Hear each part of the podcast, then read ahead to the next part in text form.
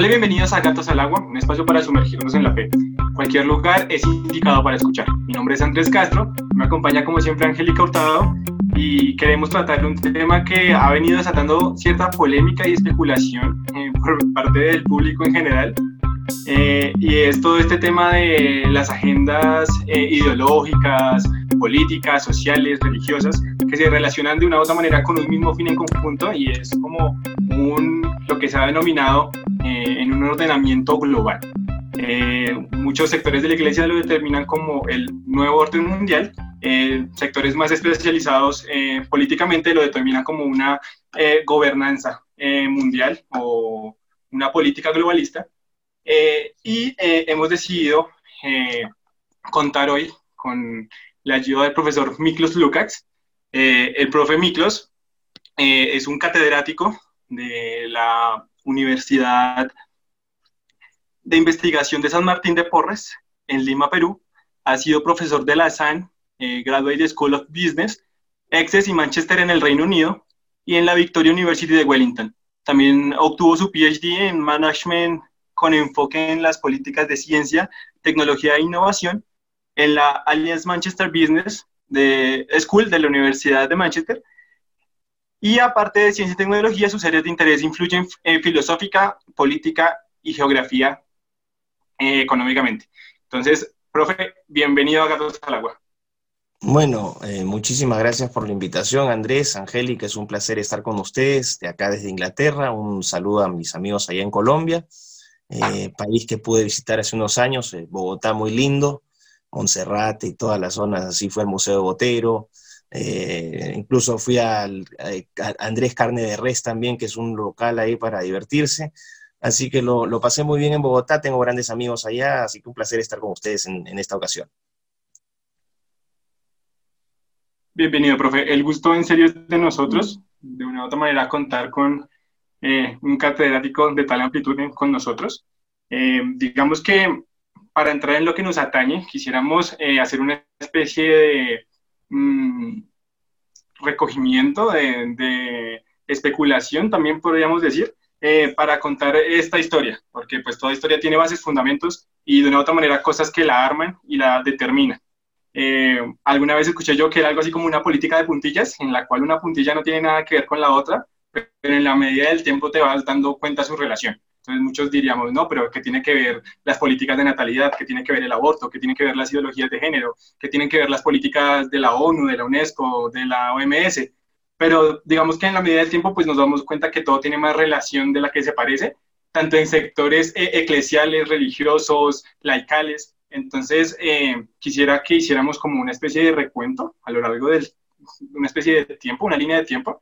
Digamos, eh, eh, en, el canal del profe hay un, un video acerca del progreso, la idea de progreso, que pues recomiendo que vean cuando finalicen de ver esta, esta conversación, en la cual pues se habla de todo esto. Entonces, quisiera introducirnos por ahí y ver qué, qué, ideas podemos desarrollar por ese, por ese lado. Bueno, yo creo que eh, eh, la idea de progreso está en el centro de, todo esta, de todos los eventos que estamos viviendo en la actualidad, ¿no? ¿Qué visión de progreso tienen unos y otros? Entonces, en el video que yo realicé, que está en mi canal de YouTube, yo hago un recuento de la historia de la idea del progreso. Y la primera gran, el primer gran hallazgo, o el primer gran descubrimiento para toda la gente va a ser que la idea de progreso en realidad es una idea que surge con el cristianismo. No es una idea que surge con, con la ilustración francesa, sino que surge con el cristianismo.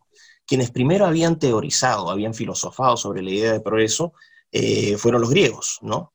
Eh, y particularmente Platón y Aristóteles tuvieron una concepción de progreso, pero era una concepción cíclica, es decir, el progreso tenía ciclos de, vamos a decir, de vida y muerte, de vida y muerte, eran ciclos de inicio y fin. Pero el primero que, que eh, vamos a decir, eh, plantea una idea de progreso lineal ¿no? y ascendente es San Agustín de Hipona. ¿no? En, la ciudad, en la ciudad de Dios, la City of God, él establece una diferencia entre la ciudad de los hombres y la ciudad de Dios. Y esto es muy importante porque se, vamos a decir, se llega al, progreso en la medida que el hombre domina sus eh, vicios, ¿no? Y controla sus, eh, vamos a decir, sus malos hábitos, y es un camino hacia la santidad. Y ese camino es un camino ascendente hacia el encuentro de Dios. Posteriormente, estas ideas eh, se trabajan, en, vamos a decir, con Joaquín de Fiore, que también fue un, un sacerdote que establece tres ciclos, ¿no? El ciclo del Padre, del Hijo y del Espíritu Santo, pero también con esta idea de progreso ascendente. Él es el, vamos a decir, quien origina estas corrientes que se llaman milenaristas, ¿no? que al final de los mil años va a llegar ¿no? la segunda llegada y va a ser el fin del mundo. Y, bueno. el, el, vamos a decir, el punto de quiebre con esta idea cristiana en Occidente de progreso ocurre en el siglo XVII eh, y principalmente con Francis Bacon establece eh, la noción de eh, el método científico la importancia de la ciencia como método de descubrimiento del, entorno, del, mundo, del universo. Y a partir de esa revolución científica, ¿no? que no es iniciada en el siglo XVII, sino que se inicia con Copérnico, con, estamos hablando a fines del siglo XV, ¿no? todos ellos, a todo esto, eh, científicos este, cristianos, todos. Cuando la gente dice, oh, que los, porque aquí es bueno eh, establecer una, una aclaración los ateos, ¿no? Y los ateos, los comunistas, dicen, pero no, este, la, idea de progreso es una idea que nace con la ciencia y los científicos no pueden creer en Dios porque creer en Dios es una idiotez y se creen pajaritos preñados y tonterías. Pero la realidad es, la realidad es que ustedes pueden dar un listado interminable de científicos cristianos, católicos y protestantes, que creían en Dios y que fueron científicos brillantes. Newton, Galileo, Kepler, Copérnico. Y ahí podemos llegar hasta el siglo XX con eh, Dan Collins, el, jefe del proyecto del genoma humano, que escribió un libro muy bonito que se llama eh, no, no es no recuerdo en estos momentos el libro, pero él escribe un libro muy bonito sobre eh, su experiencia cristiana como científico. Entonces, quiero hacer ese paréntesis para refutar esta idiotez de que ser cristiano, creer en Dios, inmediatamente nubla o, es la abolición de la razón. Eso es completamente falso. Eh, bueno, entonces vuelvo al término, a la revolución científica, y la revolución científica, con esta obsesión del hombre por instrumentalizar la vida, encuentra, vamos, ya una materialización en el periodo de la Ilustración eh, francesa, ¿no? Eh, y que, da por, eh, que resulta finalmente en la Revolución Francesa en 1789. Pero este periodo de la Ilustración es un periodo que en los libros de historia se presenta siempre como algo muy positivo. Y la historia hay que leerla siempre con mucho cuidado, porque no es, no es blanca y gris, tiene matices de grises que son muy importantes de determinar. Entonces, la narrativa oficial dice que a partir de la ilustración finalmente el hombre se libera de todas creencias, este, de todas creencias, eh, vamos a decir, que lo ataban, ¿no? Al oscurantismo y a la alquimia, y que finalmente en ese momento el hombre empieza a progresar. Eh, eso es falso. Eh, lo que llegaron a deducir los, los ilustres franceses fue no esta primacía de la razón, de todo, todo, todo proceso de investigación debía tener una utilidad ¿no? Todo se reducía a lo material. Entonces surgen, ¿no? estos conceptos de relativismo, ¿no? Todo es relativo, el utilitarismo, hay que encontrar utilidad. No necesariamente en, la Revolución Francesa el concepto de utilitarismo surge con Jeremy Bentham, eh, en el siglo XVIII también, pero a lo que voy es que durante este siglo, famoso siglo de las luces, eh, surgen estas ideas de relativismo, utilitarismo, materialismo, cientismo, que es la, fe en la ciencia, la fe en la, ¿no? la diosa ciencia, y eh, la narrativa cristiana, la doctrina cristiana empieza a ser desplazada de manera radical. Esto se, esto se puede ver con, claridad durante la Revolución Francesa, mayúsculo. O sea, los libros de historia te presentan la Revolución Francesa como un periodo de, de emancipación, de libertad, fraternidad, igualdad. Pero en la realidad, si uno traduce y ve los hechos de la Revolución Francesa, dos millones de personas fueron asesinadas. Asesinadas. Es que fueron, murieron dando, fueron asesinadas por, por los, eh, especialmente por la, vamos a decir, eh, la facción jacobina, los jacobinos, con Robespierre, que fue la, vamos a decir, el periodo más radical de esa, de esa revolución. Se quiso, eliminar, se quiso eliminar toda la base cultural de Francia, la monarquía, sino también la Iglesia Católica. Y eso trajo una tremenda disrupción que terminó con una crisis, incluso se reformuló el, el, calendario, se crearon nuevos meses, se cambiaron los días del año, se, Notre Dame se convirtió en un templo dedicado a la diosa razón, una serie de estupideces. Son una masacre que terminaron con varias personas decapitadas, ¿no? El rey este, Luis XVIII este, terminó decapitada María Antonieta y el propio Robespierre también terminó decapitado finalmente. ¿Cuál es la conclusión de esta revolución? Que da origen a un eh, gobierno absolutamente un militario porque nace el bonapartismo. Y Bonaparte, Napoleón Bonaparte fue un, literalmente un monarca, ¿no? Un emperador, ni siquiera un rey, fue emperador de Francia a lo que voy con esto es que el famoso, esta famosa idea, ¿no? De que la revolución implica el cambio total, esta también es una motivación racional, ¿no? Esta, esta idea de que racionalmente podemos cambiar los procesos históricos y que podemos cambiar la condición y la naturaleza humana, creyendo que el hombre, o asumiendo la, que el hombre puede superar sus limitaciones naturales, ¿no? Y aspirar a la perfección. Esto es un punto muy en transhumanismo. Pero lo que voy es que em, al final termina generando enormes, eh, enormes este, catástrofes. ¿no? Y, cuando vemos también esta historia que nos deja la Revolución Francesa, en el siglo XIX, eh, en esta idea de progreso, eh, surgen ya no, vamos a decir, solamente los, el realce de la, razón, ¿no? Del, método científico, sino también aspiraciones hacia una utopía tecnocrática, literalmente, eh, varios pensadores, entre ellos Henry de Saint-Simon, que es el padre del cristianismo socialista. Mire esta, esta contradicción, ¿no? El cristianismo socialista, ¿no? Donde Saint-Simon soñaba con una, con una sociedad iba a regular las relaciones humanas. Posteriormente retoma esta idea su discípulo Auguste Comte, que es el padre de la sociología, el padre del positivismo científico, aquel que dice que todo tiene que ser este, explicado en términos de, nuestros, de, de lo que podemos ver, o sea, es, ¿no? Ver para creer. Es, esa es básicamente la idea, ¿no? Y Saint-Simon, eh, no, no Saint-Simon, sino Comte, eh, habla de esta idea de, una sociedad regulada y dirigida por, eh, reemplazando a los sacerdotes, textual lo pone, hay que reemplazar a los sacerdotes por científicos, por científicos y técnicos. Ellos e ingenieros, ellos son los más este, aptos para llevar las sociedades a su término. Aquí lo importante es lo siguiente, ya vamos viendo cómo se va instrumentalizando al ser humano, ¿no? Y se va instrumentalizando a la sociedad. Posteriormente surgen las ideas de Herbert Spencer, el padre del darwinismo social, ¿no? Esta idea de, Darwin que traspasada a la sociedad, que tiene una lógica muy, eh, muy eh, lúgubre. ¿Por qué? Porque la lógica de la evolución biológica te dice que van a sobrevivir los más fuertes. los genes más fuertes van a sobrevivir.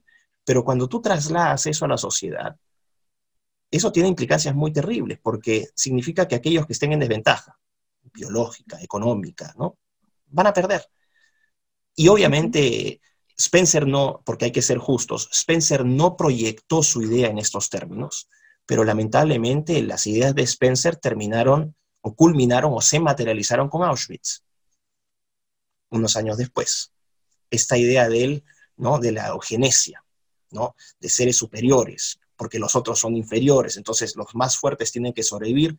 Surge el racismo científico después, y eso termina, como te dije, en estas catástrofes. Y en el siglo XX esta idea de progreso eh, instrumentalista, ¿no? materialista, encuentra su pico con la revolución bolchevique, que después da, eh, eh, da surgimiento a la Unión Soviética, ya sabemos cuántos millones de muertos tuvo Stalin, más de 70, ¿no? En nombre del progreso, murieron un montón de personas en los gulags y una serie de cosas. El comunismo chino, la misma idea, la idea del progreso, ¿no? en este caso la revolución cultural que se da entre 1966 y 1976, donde mueren más de 20 millones de personas en nombre del progreso. Y obviamente, ya mencioné Auschwitz, el, régimen nazi, el nacionalsocialismo alemán, que también una idea utilitarista de progreso, combinada con esta idea de eh, evolución de darwinismo social, que tiene sus orígenes en Spencer, que da origen a la eugenesia, al racismo, y ya sabemos las consecuencias que tuvo. Entonces, el récord, vamos a decir, de las visiones seculares de progreso no es muy bueno. por decirlo menos. Las visiones seculares de progreso siempre han terminado en grandes catástrofes, y esto es terrible. Y este es el gran riesgo que estamos corriendo ahora, porque hoy en el siglo XXI, en el año 2020, no es algo, un fenómeno nuevo, esto ya empieza a impulsarse, yo diría, desde mediados de los 90, Bill Clinton es el presidente que empieza a poner las bases progresistas, ¿no? Con esta, también las universidades empiezan a ser invadidas gradualmente por académicos liberales. Hay que hacer una distinción porque el liberalismo estadounidense es diferente al liberalismo como se entiende en América Latina. El liberalismo estadounidense, vamos a decir, es un liberal socialismo, es una ideología de centro izquierda, mientras que en América Latina el liberalismo se entiende como una ideología de derecha, de libre mercado, ¿no? de, libertades individuales, pero en, el, en Estados Unidos y en Europa el liberalismo tiene una connotación de izquierda, estado de bienestar, ¿no? un socialismo liberal. Así que lo estamos viendo ahora y eh, tiene diferentes manifestaciones, eh, la primacía de lo tecnológico, ¿no? Como lo que yo llamo el síndrome de los cuellos doblados. Ahora los muchachos ya no, no miran de frente, sino que están así con su celular. Y, y, eso obviamente uno diría que es una contradicción eh, terrible porque nunca antes en la historia de la humanidad el hombre ha tenido acceso a, a tal cantidad de información y de manera tan sencilla. Pero nunca antes en la historia, lo puedo decir como profesor, como docente, y y yo sé que ustedes no se encuentran en ese grupo, así que por favor no se sientan aludidos, pero muchos jóvenes, una gran porción de jóvenes revelan niveles de ignorancia e inutilidad sin tecnología que no tiene precedentes. Nunca he visto eh, una juventud tan dependiente de la tecnología, pero es una dependencia casi vital una dependencia de, de, o sea, como digo, vital, sin tecnología no existe, no tiene razón de ser, ¿no? Esta obsesión por la cultura de los selfies, ¿no? Con las fotitos que salen así, o con las fotitos que salen, este, ¿no? Con photoshopeadas, que estoy en Bali, estas aspiraciones, ¿no? Esta, esta sociedad joven aspiracional que sueña con ser este, famosa, que sueña con ser eh, querida por masas, es terrible, es terrible lo que está pasando. Así que bueno, me podría extender más en eso, pero no, sé si... y hasta con procesos básicos como hacer una suma. Entonces necesitamos la calculadora, eh, con cosas, o sea, tan elementales como hacer, o sea, cosas que uno podría hacer autónomamente, pero que le dan de una u otra manera por comodidad la rienda a, a otra persona. Y, digamos, y a tal punto que... Dale, dale, dale. No, sí, que, y a tal punto que de hecho muchos jóvenes de hoy en día no entienden cómo hacían eh, nuestros antepasados, o mejor dicho, nuestros papás y abuelos, para poder hacer tareas, para poder investigar y ese tipo de cosas cuando pues, no, se trataba de eso. La vida era una vida feliz, era una vida feliz. A ver, yo, yo, soy de la, yo soy miembro de la generación X, no soy ni millennial ni generación Z. Ustedes son, ustedes son eh, millennials, pero de ya la parte tardía de millennials. Ya los más jovencitos que ustedes son generación Z que curiosamente es una generación más conservadora, que es algo muy bueno, ¿no? Pero en, mi, en, cuando yo nací, yo nací en el año 75, yo he visto el surgimiento de Atari, yo he visto el surgimiento de las computadoras, ¿no? De Commodore 64, de Nintendo, eh, yo he visto, pero yo al mismo tiempo pude jugar con mis amiguitos al trompo, o sea, yo alcancé ese periodo donde todavía no había computadoras y todavía jugabas a las escondidas, fútbol con tus amigos, y podías jugar Atari o Nintendo, pero seguías jugando con tus, con tus amigos en la calle, jugando bicicleta. Ahora no. Ahora yo, yo, yo abrazaba a mis amigos. Yo me sentaba a comer con mis amigos. Mis amigos tenían nombre propio, no se llamaban eh, X-Men 66, ni su avatar era, ni su avatar era pues un, un, un Goku, ¿no? O, un Vegeta. Con una chaqueta amarilla o sí. Pues. Exacto, exacto, ¿no? Y teníamos claras las definiciones, ¿no? Nosotros somos niños, ustedes son niñas, a los niños les gustan las niñas y viceversa, ¿no? Y era una sociedad feliz, realmente funcional, feliz, viajábamos, comíamos, lo pasábamos lindo. Cuando me da risa lo que ustedes dicen, ¿no? Esta juventud de hoy que mira hacia atrás y dice, 10 o 15 años atrás y dice, pero qué primitivos. Yo los veo a ellos y digo, qué lástima, pobres muchachos, no saben, no saben lo que se han perdido porque nunca lo vivieron. Y viven en esta burbuja, ¿no? Que, que esta fantasía tecnológica, que es realmente esclavizante en muchos, en muchos sentidos. Es una, es una sociedad, sobre todo en el campo de la juventud, que ha reducido al joven a una extensión de su celular. El celular no es la extensión del joven, el joven es la extensión del celular. Es, es realmente triste, pero bueno, no quiero deprimirlos, así que pueden hacer. No, y también así posturas eh, progresistas, eh, se, también se intenta, o sea, como todas estas prácticas eh, como antiguas de, familia, de, de, unidad, de hermandad, digamos, en un caso particular en mi universidad, pues que para nadie es un secreto que es más abiertamente izquierda, tenía una, una maestra y ella decía como eh, que, que, cuál, que cuál idea de familia, que la idea de familia de que un papá que ni siquiera le hablara a sus hijos y llegara a pegarles, no sé qué, pero entonces es como coger casos específicos y volverlos generales, que es casualmente el hecho que pasa actualmente con las minorías. Cojo un sector específico de la población y digo que son todos, cuando en realidad precisamente por eso se llaman grupos minoritarios. Entonces también es como un, un, juego de ideas y de relaciones que a fin de cuentas también nos dan a ver como una agenda eh, cultural y política. No, dime, dime, perdón, sigue. No, no, no, que siento yo que precisamente, eh, digamos, hablando en, tema, en temas eclesiales y sociales, muchas veces eh, se han especulado muchas cosas de qué va a pasar a o, o que está subeditado las cosas, o, o también se tienden a, a mm, como inspiración, pero cuando tú te das cuenta no es que la gente esté adivinando qué va a pasar, sino que todo corresponde a una a cabalidad porque de una u otra manera precisamente está a la vista de todos, pero nadie le pone atención. Así es, eso es muy importante, ¿no? Eh, hemos llegado a un punto donde te dicen, ¿dónde está la prueba de que se está quemando mi casa? Y la casa se está quemando al frente del, sujeto. Pero dame las pruebas. La gente ha llegado a un nivel de domesticación y anestesiamiento general de su conciencia y de su capacidad de discernimiento. Cuando te dicen, dame las pruebas, me decían ahora, ¿por qué hay una conspiración? ¿Por qué eres tan conspiranoico y crees que este tema del virus tiene cosas detrás? ¿Cuáles son las pruebas? Me dicen. Y, yo agarro y me, tomo la cabeza y me da ganas, no sé si han visto esas películas donde se empiezan a agarrar de cabezazos así contra... porque ya no aguantan, ¿ya? Entonces, digo, estás encerrado en tu casa cuántos meses? Toda la actividad económica mundial está paralizada, no hay vuelos, ¿no?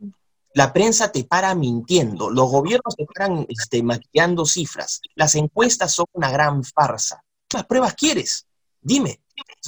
Cuando te levantes en la mañana y digas voy a salir a caminar libremente, ahí tienes tu prueba. Cuando tu puerta esté cerrada y te recuerden, ¿no? Que te pueden, pueden poner una multa por salir a la calle.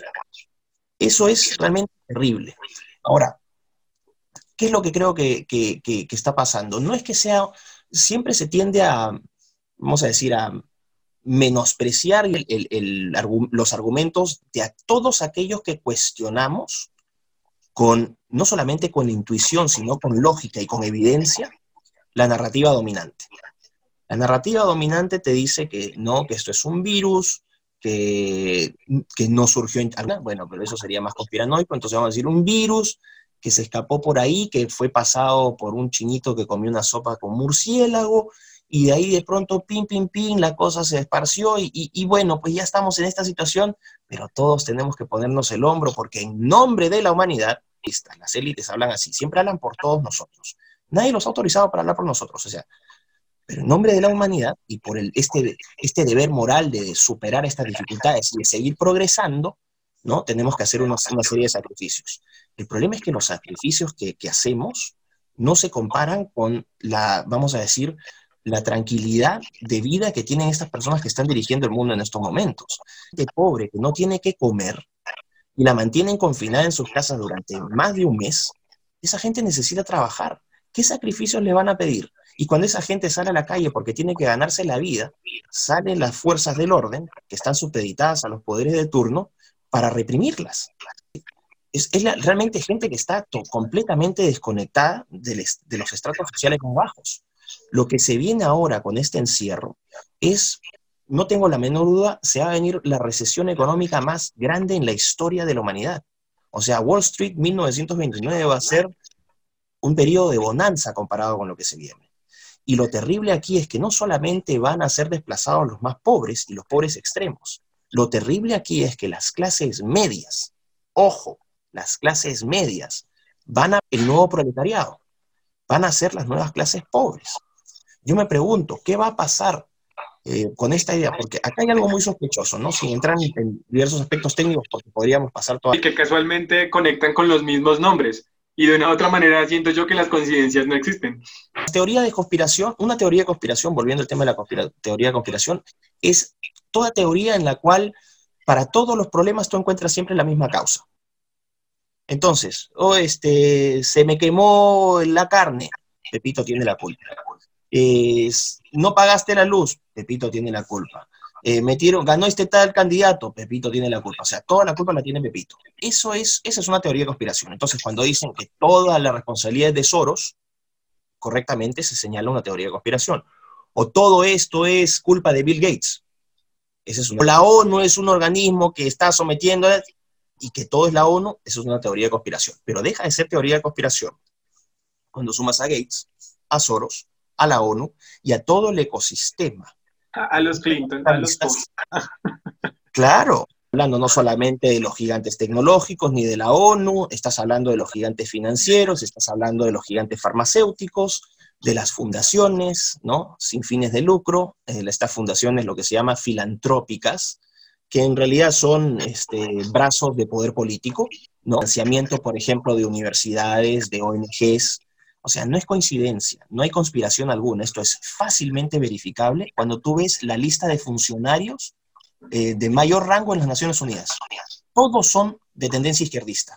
Todos promueven la ideología de género. Todos promueven el aborto. Eso no es conspiración, eso es un hecho. Hechos verificables, pruebas concretas.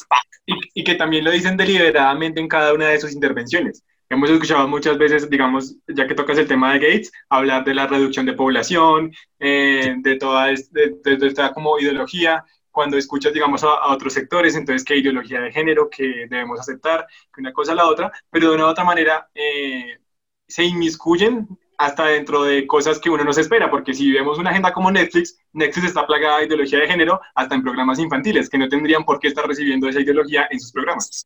Así es, eso es, eso es muy importante, ¿no? Cuando señalas que hay este, toda una, vamos a decir, una supuesta conspiranoia por señalar estos sujetos. Esto es, un, esto es una estructura de poder muy, muy bien armada, ¿no? Y que en el, en el epicentro de todo es el flujo de dinero, o sea, se atacan dos grandes este, vicios del hombre, la ambición y la vanidad. La ambición de los más grandotes, de los mesiánicos, por controlar literalmente la vida de otros. Ellos son los que hablan, como te decía, en nombre de la humanidad y en nombre del progreso. Siempre usan el we, nosotros. nosotros. Tú no me representas, o sea, tu visión de progreso de, esta utopía tecnológica a mí no me representa, no quiero eso. No quiero eh, tener una relación sentimental con un android. Mi mujer, quiero abrazar a mi mujer, no quiero tener botsitos, quiero tener...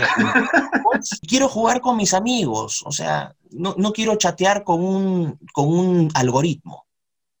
¿no? Pero ellos te presentan este futuro como si fuera un futuro deseado por todos. Y el futuro que te presentan, este futuro regulado por algoritmos, ¿no? Por sistemas de inteligencia artificial, es completamente incompatible con las relaciones humanas. ¿Por qué? Porque en la, en la sociedad del algoritmo, en la sociedad global del algoritmo, ¿no? El algoritmo no tiene sentimientos, el algoritmo no tiene juicios y valoraciones morales. El algoritmo lo que va a decidir siempre es aquello que sea más eficiente, más útil, más racional. O sea, encuentras tus raíces ya con la ilustración del siglo XVIII, con Bacon en el siglo XVII, pero los seres humanos somos mucho más que, instrumentos de, transacción económica. Los seres humanos tenemos sentimientos. Y la gente dice, pero hasta eso, vamos a decir, los progresistas dicen, pero hasta eso tiene explicación científica. ¿Y a mí qué me importa? Un ejemplo muy sencillo. Tú cuando escuchas una pieza musical, una, vamos a decir, eh, no sé, pues una de Mozart, cualquiera, y tú empiezas a escuchar la música, Claro, tú sabes que están las partituras y las notas están puestas acá, do, re, mi, fa, sol, la, si, do, y, vas a verla, y claro, tienes la, explicación. Pero dime o díganme ¿A quién le importa pensar en la partitura cuando está escuchando la música? ¿Y qué clase de emociones o sentimientos se, expresan o llegas a expresar cuando escuchas esa música? ¿Te importa algo la, partitura, dónde está posicionado do, re, mi? ¿Le quita magia o le, quita belleza a esa experiencia? ¿O de, qué te importa si la, si la glándula pituitaria va a eh, emitir no sé cuántos de hormonas, ¿no? De serotonina, cuando abrazas a, un ser querido, cuando abrazas a tu novia, a tu novia, a tus padres. ¿Te importa estar pensando en eso? No. Entonces, ese es el gran problema. No es que nosotros, en esta nueva visión de progreso, no es que nosotros, eh, que la, tecnología esté al servicio del hombre, sino que terriblemente vemos que el hombre empieza a acomodarse a la tecnología a lo que yo he denominado la moral del algoritmo. Esto es muy importante porque lo que quiero hacer eh, claro con esto es que no hay ninguna moral. Por eso ustedes ven el relativismo, ¿no? Cuando hablaba del relativismo, todo depende. Oye, está la moral del algoritmo sería la falta de moral. La ausencia de moral. La moral del algoritmo. Cuando una computadora hace un cálculo, ¿está calculándolo moralmente o te va a sacar el resultado más eficiente? El más eficiente. Es más eficiente. O sea, es un criterio de utilidad y eficiencia. Entonces, yo digo, ¿qué sucede entonces? Vamos a, ser reducidos a, meros instrumentos. A meros instrumentos. Esto es terrible. Pero se conoce completamente la dimensión trascendental del ser humano. El hombre es mucho más que, células, el hombre es mucho más que cargas eléctricas y átomos. El hombre es una, es una, vamos, es una integridad, ¿no? Es, lo que te da la, condición y la, naturaleza humana. Somos seres que tenemos un valor intrínseco. En esta nueva, eh, eh, vamos a decir, filosofía utilitarista, la vida, por ejemplo, las cosas ya no tienen un valor intrínseco. La vida ya no tiene un valor intrínseco. Al abortar, al permitir el aborto, al legalizar el aborto, lo que estás haciendo es transformar al ser humano en un objeto, en una cosa, completamente inevitable, porque es inútil, ¿no? Y esto es muy peligroso. ¿Por qué? Porque después la vida ya se convierte en un, en un commodity, en un producto de, consumo, en un bien de consumo. Tú puedes comprar vida, vientres de alquiler, puedes vender vida, lo mismo, ¿no? Puedes, eh, vidas no útiles, las Modificar vida. Modificar vidas, ¿no? Con las nuevas posibilidades que te están abriendo ahora las tecnologías convergentes como la biotecnología, que todavía no se está experimentando con esto, pero que existe esa ventana, esa posibilidad para hacerlo. Entonces, terminas quitándole, ¿no? Valor intrínseco a la vida humana. Y eso es terrible. Ese es un punto de inflexión porque te cambia completamente, ¿no? La manera como el hombre se concibe a sí mismo y se concibe en sociedad. La dimensión trascendental del hombre en el sentido de su relación, por ejemplo, con Dios, ¿no? Y eso no puede, no puede ser posible porque no se acomoda en el algoritmo. ¿Cómo, ¿Cómo computas tú eso? en términos, este, en términos matemáticos? ¿Cómo lo, ¿Cómo lo transfieres eso? Es una pregunta muy sencilla. Yo puedo explicar varias cosas de un ser humano. Yo veo un ser humano y puedo decir, bueno, mide un metro setenta y ocho, pesa 80 kilos, el diámetro de su cuerpo es esto, puedo sacar la masa, puedo determinar su proporción de grasa, proteína, este, hidratos de carbono, huesos, músculos. Yo puedo tener toda esa dimensión cuantitativa. Pero yo hago la pregunta, ok, tú con el método científico tú puedes hacer eso. Pero hay algo muy clave aquí. La ciencia, ¿no? O estos métodos científicos, estos métodos utilitaristas, te pueden, eh, te pueden dar muchas respuestas a muchas preguntas. Y esto lo plantea Roger Scruton, esta, esta reflexión. La ciencia puede responderte muchas eh, preguntas, pero la ciencia no te plantea todas las preguntas.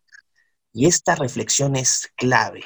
Porque, por ejemplo, cuando yo digo, ¿cuál es tu propósito en esta vida? Sácame el método científico y trata de resolverlo. Voy a esperar acá y, me das una respuesta. ¿No? ¿O por qué, por qué eres solidario? Por favor, que, que, vengan los racionalistas, los utilitaristas, los materialistas, los cientistas que adoran a la diosa ciencia, a la diosa tecnología, y que me respondan científicamente esa pregunta. Bueno, no van a poder, no van a poder. Y esa sola evidencia concreta, porque esto no es una especulación, no estoy hablando aquí de pajaritos preñados, ni de espíritus voladores, ni de fantasmitas, estoy dando evidencia concreta de que esas preguntas la ciencia no puede resolverlas, ni la tecnología puede resolverlas.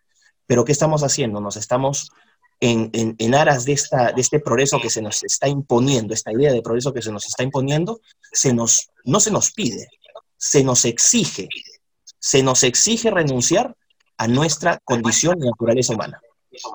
Y yo lo siento mucho, pero yo no me compro ese, ese, ese argumento, no me compro esa idea de progreso, no tengo interés en esa idea de progreso y la voy a combatir con todas mis fuerzas hasta el final de mis días y por todos los medios posibles. Así que eso es. Dime, Angélica. No, sí, iba a decir que también es muy interesante ver cómo todas esas ideas nos venden el, el la idea de que nosotros mismos queramos renunciar a esa esencia humana.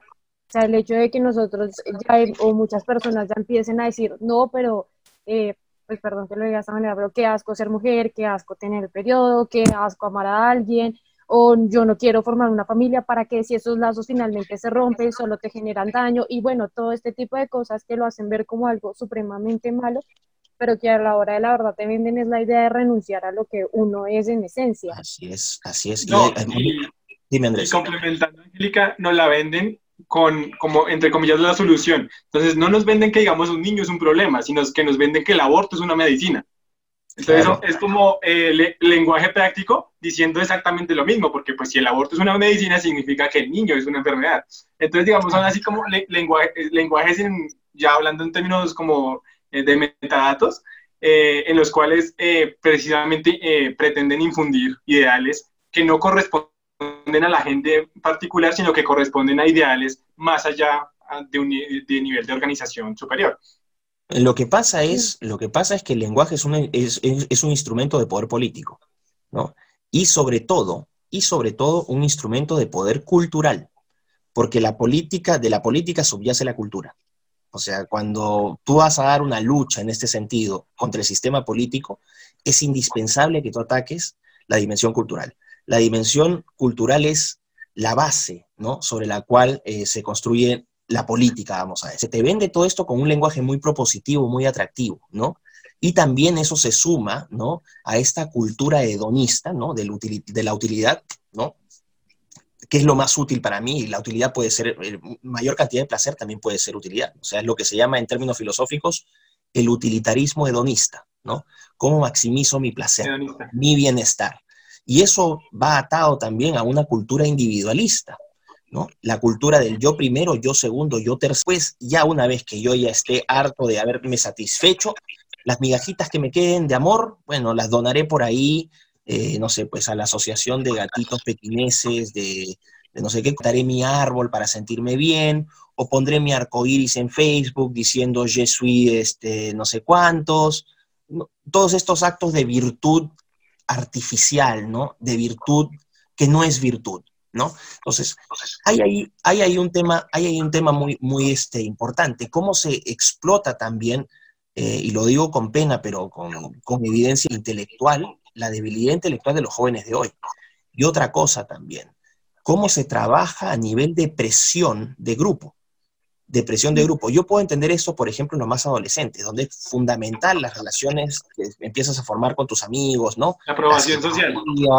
quién es el más popular, quién es el más guapo, quién es el más no sé cuánto. Son cuestiones que se dan de manera natural y en ese sentido sí puedo adscribir al progresismo en el sentido de encontrar mecanismos de protección para que no se terminen comiendo a los más débiles, como la, ¿no? El Señor de las Moscas, The Lord of the Flies, no sé si han visto la película, ¿no? Esta sociedad de niños, ¿no? Donde los más débiles terminan siendo, es una película que, les recomiendo que vean, la, El Señor de, las, el, donde como eh, con una crueldad instintiva, ¿no?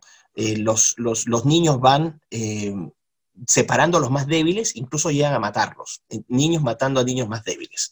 O sea, esas cosas eh, se explotan, esa debilidad de la presión de grupo. Y aparte de eso, al no tener, por ejemplo, a los lazos familiares, porque ojo, la, familia es la institución más exitosa en la historia de la humanidad. No hay nada que reemplace a la familia. Yo soy, yo tengo una posición política conservadora. Yo soy un conservador secular. ¿Ok? Digo secular, pues acá también hago, bueno, yo en Lima trabajo mucho con mis amigos de la Iglesia Católica, eh, la Marcha por la Vida, yo he estado luchando ahí con, con, mis amigos de la Iglesia, de las iglesias evangélicas también, porque esto es un tema que debe unirnos a todos, después dejamos las disputas de, ¿no? de Lutero, eso lo dejamos para después, porque las emergencias ahora son más importantes. Y yo trabajo con todos ellos y me alineo perfectamente con eh, estas, eh, los principios y valores cristianos. Pero yo personalmente, en términos de fe, soy, como me, como me dice un padre muy amigo mío, un sacerdote en Lima, yo soy un católico confundido. O sea, yo tengo, a ver, no creo en Dios, pero no niego tampoco su existencia. Sería un agnosticismo, ¿no? Eh, y mis amigos me dicen, tengo muchos amigos católicos, me dicen, mira, ¿sabes qué? Dale tiempo al tiempo, esto va a llegar, y yo estoy completamente abierto. Yo no sé qué va a pasar más adelante, pero sí puedo decir, yo me voy a definir entonces, para no decir agnóstico, porque es una palabra medio que no me gusta, voy a definirme como un mal católico. Soy un pésimo católico, ¿ok? Pero lo que voy con esto es que, con la presión de grupo, la gente no tiene, lo que te da el catolicismo es una serie de principios, de valores, de anclas, de absolutos, ¿no? Que te permiten guiarte en el mundo y guiar tu comportamiento. Yo me identifico plenamente con, con la gran mayoría de ellos. Los jóvenes de hoy no tienen eso no tienen anclas, no tienen banderas, están perdidos en este espacio y están solos, porque se les ha enseñado a autoalabarse y autosatisfacerse. ¿Y qué genera eso finalmente si tú agregas jóvenes así? Genera sociedades fragmentadas. Y por eso es más fácil imponer este tipo de cosas porque no hay una resistencia, porque la sociedad está totalmente atomizada. Y peor aún, tienes un grupo de jóvenes que ha sido adoctrinado de tal manera que están aprobando y apoyando a que les pongan sus propias cadenas. O sea, ellos mismos están poniendo sus propias cadenas. Y eso es lo más terrible, esa falta de absolutos, que sí te los da, por ejemplo, la religión, que sí te los da la Iglesia Católica, ¿no? Em, entonces, me preocupa mucho eso porque gran parte de la pirámide poblacional, sobre todo en nuestros países, es este menor de 35 años. En el Perú creo que casi el 65-68% de la, de la población es menor de 35 años. Entonces, con una cantidad de gente joven tan mal informada, tan poco educada, tan poco consciente de su entorno y tan carente de valores, tienes un caldo de cultivo terrible. Y eso no solamente es en Perú, pasa en Colombia, pasa en Brasil, pasa en todas partes del mundo. Así que me preocupa mucho. ¿Mm? Sí, exacto. Y eso genera tantos movimientos que a ti te digan como, mira, o sea, tú no tienes bases, como tú lo decías, no tienes valores, no tienes principios, no tienes algo concreto en tu vida. Y llega alguien que te vende una idea, mira, esto es progreso. Vas a decir, ah, progreso, mejoría, evolución. Sí, yo quiero eso para mi vida, lo necesito, sobre todo realmente en una sociedad donde es tan competitiva y pues muchas personas se sienten fracasadas con lo que son. Eso genera que uno simplemente diga como, oye, sí, yo quiero esto, me gusta, y me empiezo a comer esa idea pero a la hora de la verdad no estoy viendo si realmente estoy hablando de progreso, si eso realmente me genera libertad, si eso realmente me genera em, felicidad, por decirlo así, o bienestar, mejor dicho, sino que termino envuelta en una situación de estas cuando pues no, no es cierta. No, y, bajo, bajo los lineamientos que ustedes dos están proponiendo, nos venden también muchas ideologías como moda, pero que a la larga buscan dejar sin raíces, sin valores, sin identidad, y después, ¿qué queda? Lo que decía el profe, o sea, un caldo de cultivo fácil para meterte lo que a ellos se les ocurra que está bien. Exactamente. Y, bueno, lo que pasa es que el paquete es muy atractivo, ¿no? La tecnología, o sea, las ventajas que te ofrece la tecnología son muy, muy buenas. Y aquí quiero hacer una aclaración.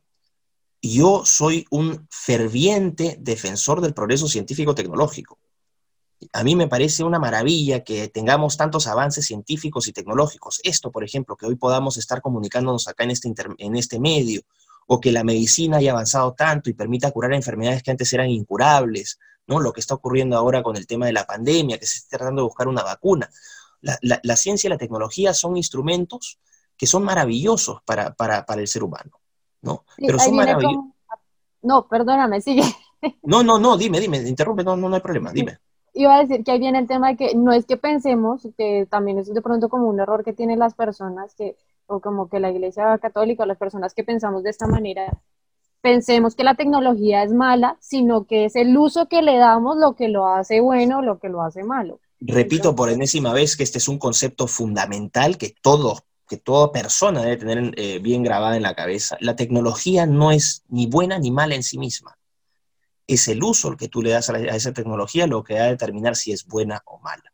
Entonces, por ejemplo, si estás hablando de nuevas tecnologías como la biotecnología, el tema de la edición de genes. Si tú con edición genética puedes curar enfermedades que son terribles, adelante. O sea, ¿quién se puede oponer ¿no?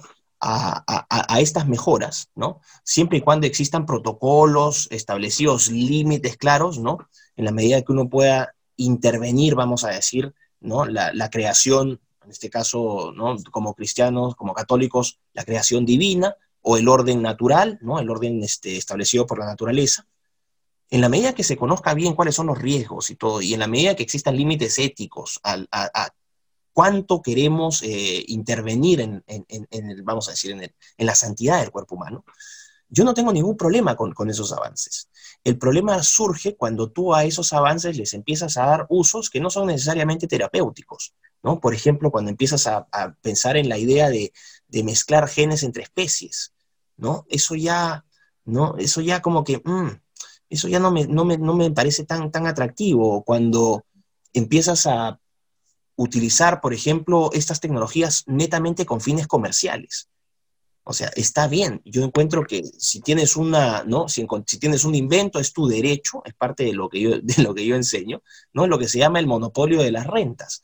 Tú creaste, tienes tu propiedad intelectual, patentas tu, tu cuestión y durante dos años, tres años, por tu mérito de haber encontrado, tú puedes eh, generar riqueza con eso.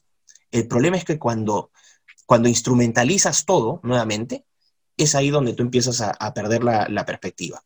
Entonces, me preocupa, por ejemplo, qué puede pasar cuando en, esta, en este contexto tan relativista, donde todo depende, ¿no? Eh, ¿Cuáles van a ser los límites que se van a poner a estas intervenciones tecnológicas, ya no sobre la, externa, los elementos externos al hombre, sino cuando estas tecnologías se empiecen a aplicar en el hombre mismo, ¿no? Cuando empiezas, y ahí entra, por ejemplo, el tema del transhumanismo, que es esta ideología que no es nueva, ¿no? Francis Bacon, de hecho, fue el, en New Atlantis, él escribe esta novela que nunca llegó a publicar, que fue publicada póstumamente en 1628, él ya había muerto, y que curiosamente habla de la llegada de unos exploradores europeos a una isla en la costa oeste del Perú, que se llama Bensalem. Y ahí encuentran pues esta sociedad, ¿no? Eh, cristiana, cristiana, ¿no? Pero bueno, y ahí empieza la historia, no voy a extenderme con esto, pero básicamente lo que decía eh, Bacon en esta novela era que el, el, hombre tenía que usar la ciencia y la tecnología para superar sus limitaciones naturales. O sea, el primer transhumanista, vamos a decir, que dice, usemos la tecnología en nosotros para superar nuestras limitaciones, fue Francis Bacon. Y estamos hablando, como le dije, fin este siglo XVII. Estas ideas transhumanistas, eh, en el siglo XIX, con estos ideales de progreso, con San Simón, Comte, con este, ¿cómo se llama este sujeto? Ah, bueno, no me acuerdo ahorita, con John Stuart Mill, con todos, ah, Herbert Spencer, con Herbert Spencer, John Stuart Mill, los, eh, los futuristas soviéticos de fines del siglo XIX, también muy importantes, ¿no? Fedorov y toda esta gente. Ya me estoy metiendo ya a temas más técnicos, pero el punto es que todos ellos retoman esta tradición del hombre, ¿no? Tratando de superar sus limitaciones este, eh, naturales. La Unión Soviética, eh, ustedes han escuchado hablar de Trotsky, ¿no?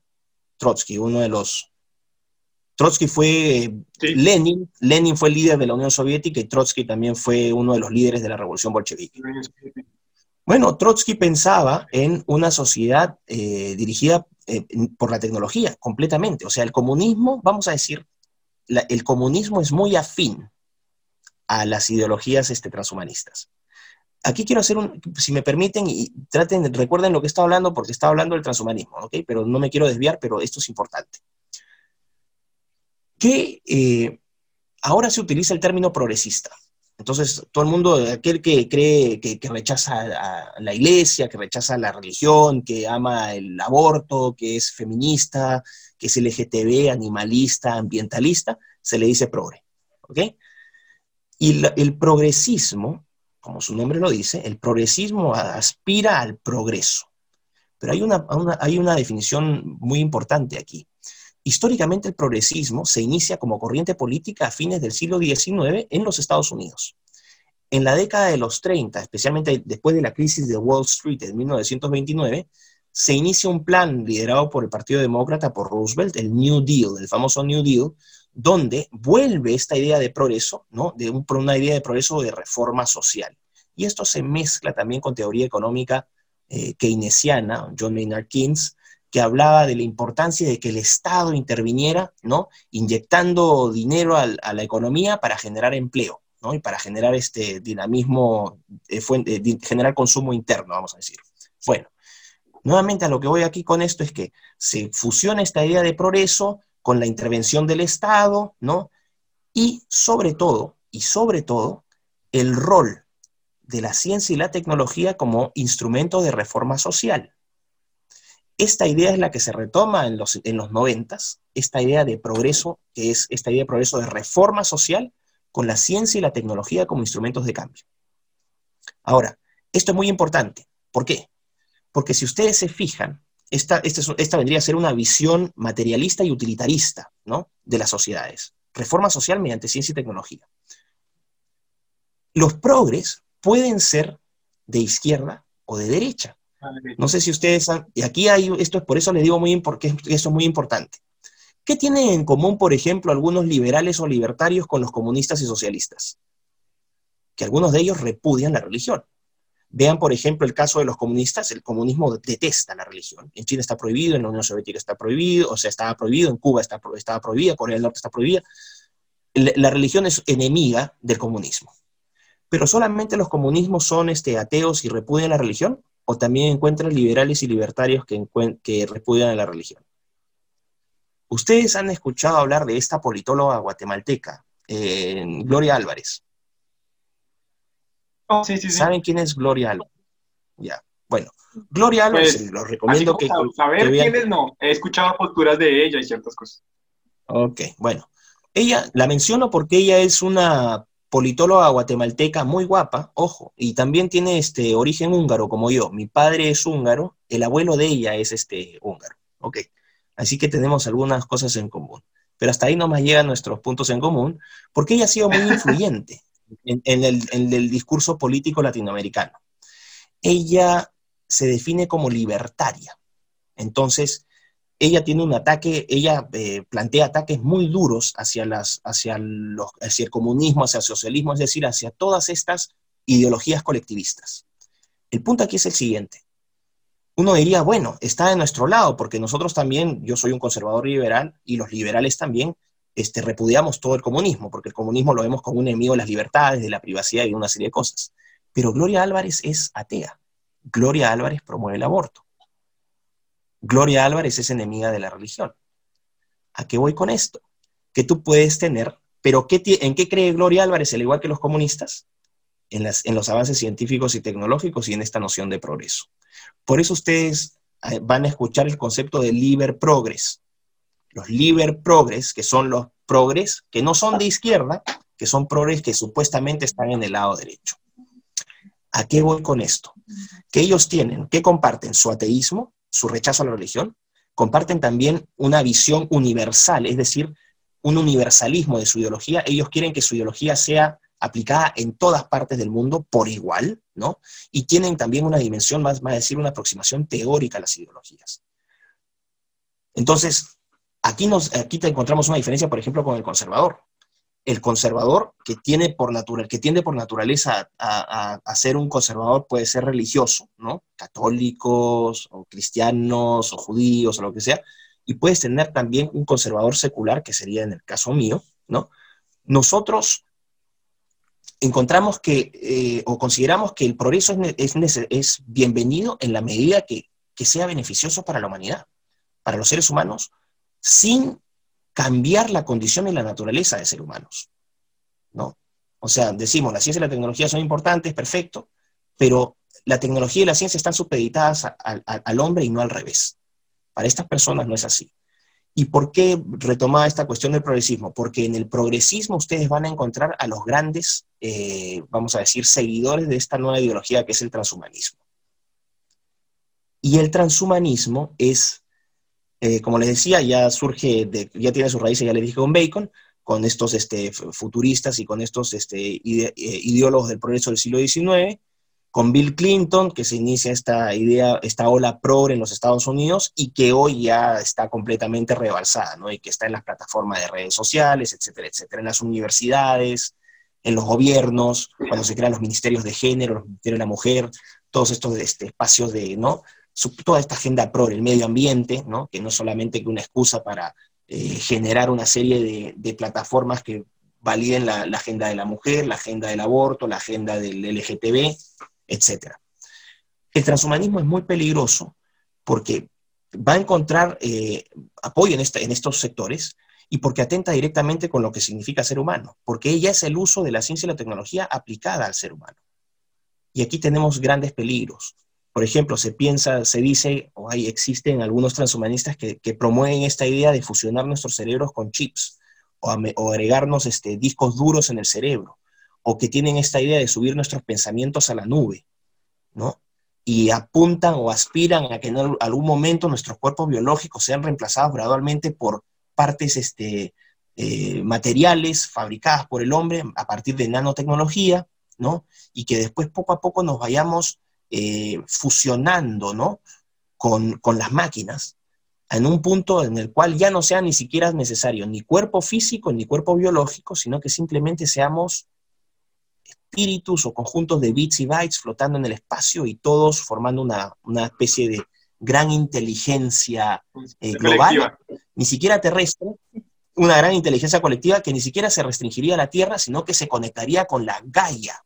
No sé si han escuchado este término, Gaia, con el espíritu universal de la Madre Tierra y, ya entramos, curiosamente, miren, estos son seculares, ¿ah? o sea, estos son ateos, pero mira las aproximaciones religiosas que están haciendo, ya creyendo en espíritus superiores, o sea, los que se burlan de la religión, están creando un remedio de religión que es un mamarracho. ¿no? Pero lo peligroso es lo siguiente, o sea, más allá de que esto pueda ser real o no. Lo curioso también es cómo vemos toda esta ideología de una u otra manera en muchas películas, porque digamos eso que dices de la conexión con, lo podemos ver en Avatar, cuando conectan a, este general a, a la conciencia del planeta lo podemos ver en cine de superhéroes con la creación de Vision. La podemos crear, o sea, la podemos ver en, muchos lados, tanto la forma de dejar la identidad humana como el proceso hacia algo más allá del humano. Claro, las relaciones con robots, las relaciones con humanoides, las relaciones con, eh, especies distintas, eh, X-Men, Star Wars, eh, Gattaca, etcétera. Hay una serie de películas ahí, porque el, cine obviamente es utilizado como una herramienta, es, un arma, es un arma cultural, no es una herramienta de distracción, es un arma cultural. A lo que voy con esto es que se, se posan grandes amenazas sobre, sobre lo que significa ser humano, y lo terrible es que aún no se conoce con precisión cómo funciona el, ser humano. ¿Cómo pretenden ellos eh, eh, idear o, imaginan esta fusión con, con bits y bytes y con discos duros si ni siquiera sabemos cómo funciona bien todavía el cerebro humano? Es una irresponsabilidad, ¿no? Pero están promoviendo esto como si fuese algo deseable. Y cuando tú vendes esta idea a un muchacho de 16, 17, 18 años, le dices, oye, y con la edad, ¿no? Con la juventud, que uno se cree realmente invencible en ese momento, y dices, vas a ser súper inteligente, entonces entienden, ya no tengo que estudiar, vas a ser súper, vas a ir para siempre, ah, qué rico voy a tener para ir a toda la fiesta del mundo y vas a tener un bienestar increíble. Vas a hacer, tu vida va a ser lo máximo. O sea, no voy a tener que trabajar, voy a poder dormir tarde, voy a ir a poder ir a todas las fiestas, voy a poder volar como, como Superman y voy a, este, ni siquiera voy a, voy a ser tan fuerte como Hulk. Entonces, cuando tú vendes este paquete es muy atractivo para la gente joven. Por eso es que, mientras en, en cambio, cuando tú tratas de decir, no voy a decir vender, pero cuando tú tratas eh, de compartir tu religión o, de, vamos a decir, de introducir a la gente a, tu mundo de creencias, el atractivo de un paquete versus el otro, o sea, en términos de marketing, no hay forma de competir. Si es que tú te pones a pensar a nivel de masas. Es muy difícil. O sea, te paso el paquete transhumanista y te paso el paquete católico. Sabemos que es mucho más nutritivo y más rico el católico. Pero el envase, ¿cuál te vende mejor? Mm, ese es un punto para tener en cuenta. Eso ya quizás ustedes piensen en eso. en cuenta esa, esa postura religiosa, la una te propone una vida después de la muerte y la otra te está proponiendo una vida larga aquí en la tierra. Exactamente, exactamente. O sea, lo conocido a lo por conocer. ¿Y quién te garantiza si es que existe? Porque ese es el pensamiento. Entonces, se pueden abrir una serie de preguntas, una serie de interrogantes. Me he ido de largo acá, yo simplemente me he puesto a conversar. No sé si haya estado medio ordenado. Espero que hayan entendido algo de, lo que he dicho. Eh, pero son, voy a poner lo que han sido como reflexiones que he compartido con ustedes para que piensen, ¿no? para que investiguen, para que quienes nos están viendo eh, hagan como León, ¿no? aquellos que ustedes no llegaron a ver estos dibujos, yo sí los vi, este, los Thundercats, ¿no? que sacaba su espada del augurio y le decía, espada del augurio, déjame ver más allá de lo evidente, ¿no? Entonces, para que saquen su espada del augurio y vean más allá de lo evidente, ¿no? Que, van a, que vayan más allá del envase, que, que vean ahora, sobre todo en estos tiempos, una reflexión final, ¿no? En estos tiempos donde hay confinamiento, donde hay desesperanza, donde hay temor, que empiecen a valorar las cosas que probablemente no valoraron antes, ¿no? La libertad, esa cosa que dan por descontada, de salir en cualquier momento de sus casas, irse a donde quisiera, ¿no? El tiempo de compartir con, sus, con sus padres, que no van a ser eternos, con sus hermanos, de conocer a, sus, a sus familiares, porque antes ya hay gente que no conoce ni siquiera a, sus propios familiares porque no tenía tiempo, estaba todo el rato con el, con el celular ¿no? al frente y con el cuello, ¿no? el síndrome del cuello doblado. Que, que valoren, que valoren el, las, la maravilla que es eh, poder respirar, comerse una fruta, pasar tiempo con los amigos, tomarse unas cervezas, estar con la gente que uno quiere, ¿no? que empiecen a valorar eso y digan, vamos a decir, poniéndolo en su propio envase. Y no sé si este ejemplo esté fuera de lugar, pero lo voy a poner porque estoy hablando con, con jóvenes que ya son adultos y que me van a entender perfectamente el tipo del mensaje, respetando obviamente sus creencias. ¿Qué prefieren? ¿Dormir con una mujer? ¿O dormir con un hombre? ¿O dormir con un robot con, genes de gato? ¿Prefieren acariciar la piel de, de sus padres o de sus hijos? ¿O el metal frío de sus laptops? saquen sus conclusiones, o sea, ustedes escojan su futuro. Si quieren eh, enamorarse de su laptop, si quieren casarse con el árbol o si quieren este, formar una familia polifuncional con, con gremlins, chubacas y, pelotitas de fútbol, allá ustedes. Pero no saben lo que se están perdiendo. No saben lo que se están perdiendo. Y yo creo que lo que uno está por perder, y ahí entra el tema del conservadurismo, yo quiero conservar eso. Yo quiero conservarlo porque sé que es valioso. Y no lo quiero conservar porque mi ideología política, no. Lo quiero conservar porque sé que como ser humano eso me hace bien. Y sé que me hace bien y sé que le hace bien a toda la gente que me rodea. Y es así como la humanidad, por eso somos seres humanos, hemos podido superar problemas y por eso, así como podemos ser terriblemente crueles, también podemos ser eh, increíblemente solidarios, ¿no? Tenemos una serie de, vicios, pero también de virtudes. Y en ese desafío de tratar de, cultivar nuestras virtudes y de atenuar nuestros vicios o eliminarlos, creo que radica, esa es la gran perfección de la vida. La imperfección del ser humano es, yo creo, la muestra más grande de perfección de la creación. Y con eso creo que cierro mis reflexiones. Eh, profe, antes, antes de cerrar, yo sí tengo como una duda como, pues, que me surge a raíz de todo esto, y es que, bueno, digamos que a raíz de estas como políticas de control y todo lo que se nos como busca de una otra manera predeterminar, eh, hay mucha como paranoia, histeria y como especulación acerca de lo que se planea alrededor del mundo. Entonces alguna gente habla como, no, que nos van a poner un chip, no, que van a hacer esto. Y digamos, hay ciertos indicios, digamos, no, no estoy ni afirmando ni negando nada, hay ciertos indicios que de una u otra manera los invito a, a investigar a cada uno para que se pueda sacar sus conclusiones. Pero digamos, eh, todos eh, en cuanto a una sola moneda, en cuanto a volver eh, como todos los gobiernos em, como unificados, se consagran, digamos, con la idea de la tecnología 5G. Y, digamos, hay como una histeria colectiva de ciertos países que hasta han quemado ciertas antenas, unos se lo atribuyen al virus, otros dicen que, que la gente está loca.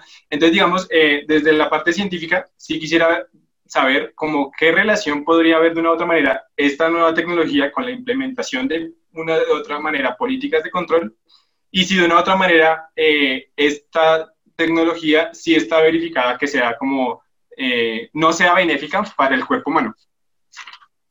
A ver, e, eso nos abre todo un capítulo completo, así que lo que voy a hacer es voy a, voy a darte una, voy a dar pistas, voy a resumirlo, pero muy pequeñito.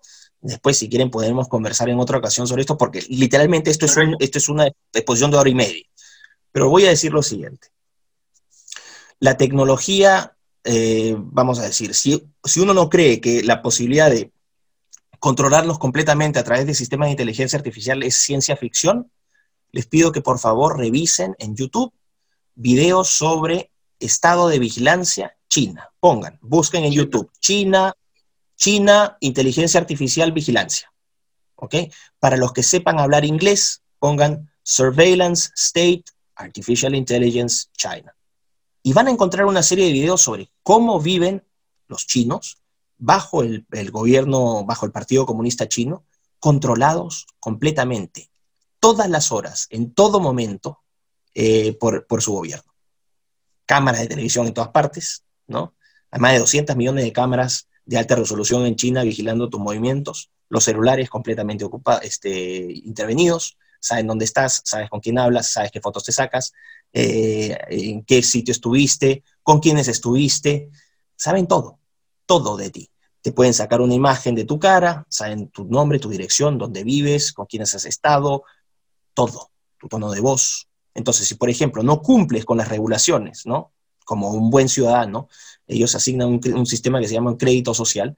Si tú haces cosas malas, tu crédito social va a ir bajando, pero eso va a tener efectos prácticos. No vas a poder comprar este, en el supermercado productos que no sean de no necesidad básica.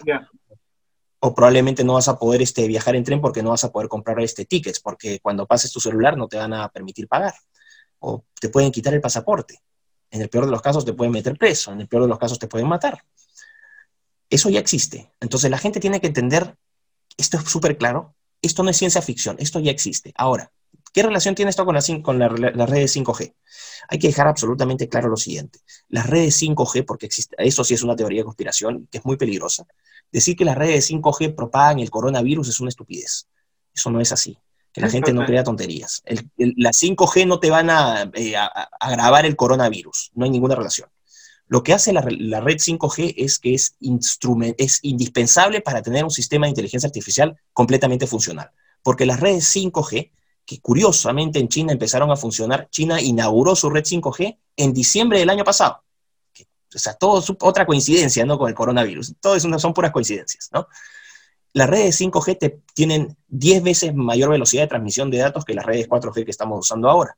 Entonces, por ejemplo, ahora si estábamos hablando y había algún tipo de, distorsión en el audio, eso ya no va a existir, porque la, cantidad de, información que vas a bajar va a ser en tiempo real. Eso aumenta obviamente la calidad de transmisión de los datos, eh, el, tipo de, encriptación de datos, eh, los, los tamaños de files que puedes pasar de un lugar a otro.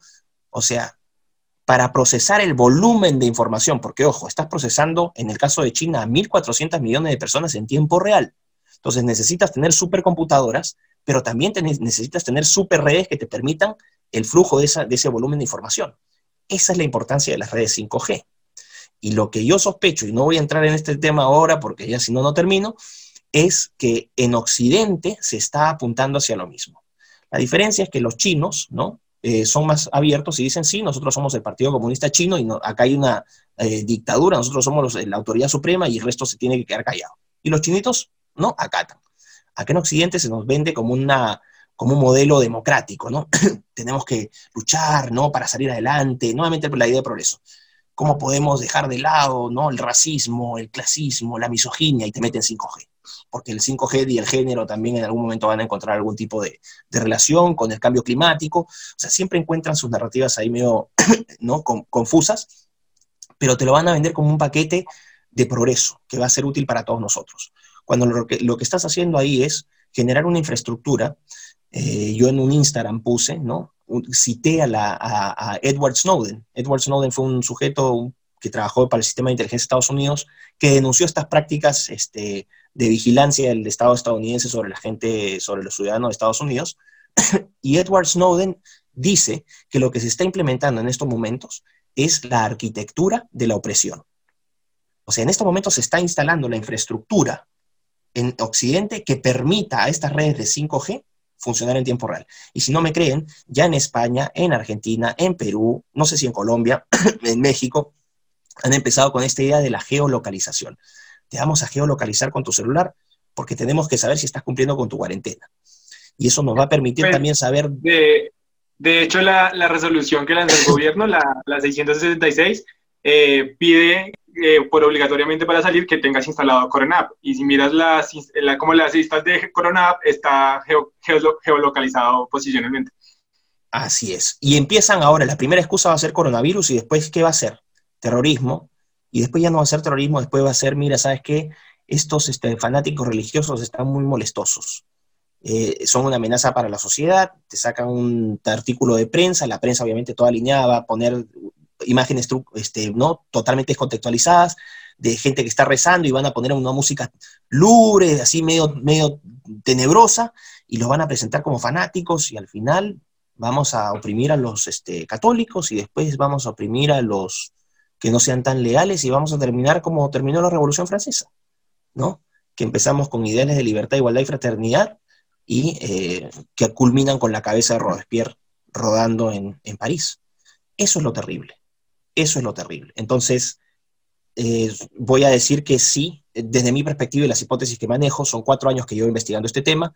Yo a mediados de 2018 hice una serie de presentaciones en privado a cierto grupo de personas donde yo ya hablaba de estas cosas y que hoy ya están, este, que el coronavirus simplemente está validando las cosas que yo ya decía. Pero lo que está ocurriendo no es espontáneo, lo que está ocurriendo tiene un propósito, está siendo aprovechado política y económicamente por grupos muy poderosos, ¿no? que es la famosa élite, y quienes estamos perdiendo somos los que estamos abajo, supuestamente los, los, este, los descartables, porque en nombre del progreso se puede descartar, nos pueden descartar también. Así que no es, no es espontáneo lo que está ocurriendo. Pero bueno, no quiero tampoco extenderme más allá de, ¿no? Voy a dejar carnecitas para que la gente vaya pensando, sacando sus propias conclusiones y que investiguen por su cuenta para, cerrar, quiero citar una frase que decía el profe una vez, y es que las, digamos, mayores eh, mm, atentados contra la humanidad no se han hecho en nombre de la religión, sino muchas veces en nombre del progreso. Entonces es una cuestión no tanto de ser alarmistas, y de, sino de estar, digamos, atentos precisamente para conservar nuestra libertad, nuestra identidad como personas. Digamos, nosotros desde un ámbito religioso, eh, quizás las personas que aquí nos escuchen desde cualquiera de sus ámbitos sociales, pero que precisamente eh, permitan eso, eh, no, que no se coarte su libertad como persona y que, nadie, y que no se permita que nadie integre contra su identidad, porque precisamente eso es lo que nos hace humanos. Y que creer en Dios debe ser maravilloso y que no tengan miedo de creer en Dios, que sientan orgullo de, su religión, abracen su religión con fuerza, eh, sean consecuentes siempre con lo que ustedes creen, no teman a la presión de las masas. Las masas son débiles, por eso son masas, por eso necesitan más, ¿no? Y que ustedes encuentren en su fe su roca y su, y su inspiración para salir adelante y decir la verdad siempre, ¿no?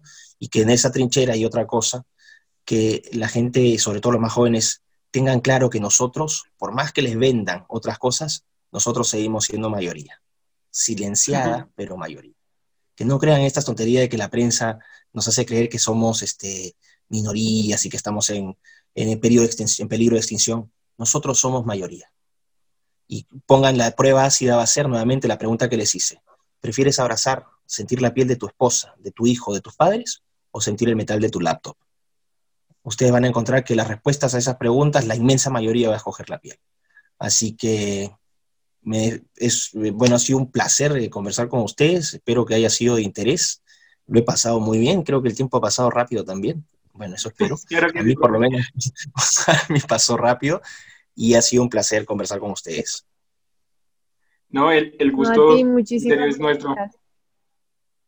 Sí, muchísimas gracias, de verdad que sí, y nosotros sabemos que también todas las personas que nos están viendo y pues que nos van a ver más adelante, también van a estar súper encantadas con tu presencia aquí en Gatos al Agua. De verdad, muy interesante. Bueno, muchísimas gracias. Muchísimas gracias por haber aceptado esta invitación y, pues nada, cerramos. Entonces, bueno, Angélica, Andrés, dime Andrés, di. No, no, no, era, más, que, más que el profe era para, para los eh, que nos están viendo o escuchando, eh, pues que pueden encontrar al profe en su canal de YouTube, eh, tiene muchas conferencias buenísimas, datos que ha recopilado a lo largo de pues, su investigación, porque pues es una obra literalmente de vida, la investigación literalmente nunca se acaba, y, y, pues que precisamente, como decía el profe, a sacar sus propias conclusiones y buscar información, no solo quedarse con lo que se pueda decir o no acá, porque también se puede escapar por tiempo o por circunstancias muchas cosas, sino a buscar y realmente eh, ver qué pasa, estar alerta y, atentos a, cualquier cosa. Para nosotros fue en serio un gusto contar con alguien como del talante suyo, profe, y pues aquí siempre las puertas abiertas. Muchas gracias por aceptar la invitación. Muchísimas gracias, un fuerte abrazo hasta Bogotá y ojalá algún día pueda ir para allá de nuevo y podamos conversar ya personalmente. Claro que sí. Que así sea. Que así sea, sí, señor. Cuídense mucho. Hasta pronto. Hasta luego, profe. Hasta luego. Bueno, esto fue Gatos al agua. dale, dale. Te, deseo el cierre, amiga. Bueno, y hasta aquí vamos por hoy. Esperamos que hayan disfrutado de este capítulo tanto como nosotros. Eh, los invitamos a que sigan pues, al profe en sus redes sociales y pues también que nos sigan a nosotros en Instagram, porque supongo que ya nos están siguiendo eh, por Facebook, eso espero, y también por YouTube. Em, si tienen alguna sugerencia, algún comentario o algo, pues no duden en hacerlo. Y también les, los invitamos a que compartan pues todo nuestro contenido. La mejor forma de llegar a más personas y de que las otras personas también puedan saber de lo que está pasando y de todo esto que, que hablamos es compartiéndolo a través de las redes sociales. Entonces, nada, eh, los invitamos a que se animen a compartir este episodio con todos sus amigos, eh, a que reposten. Eh, recuerden que este contenido es por Jóvenes Asociación de Santificadora. mi nombre es Angélica Hurtado. Andrés Castro, que desapareció. Y esto fue Gatos al Agua. Muchísimas gracias, chicos. Dios los bendiga. Les mandamos un abrazo gigante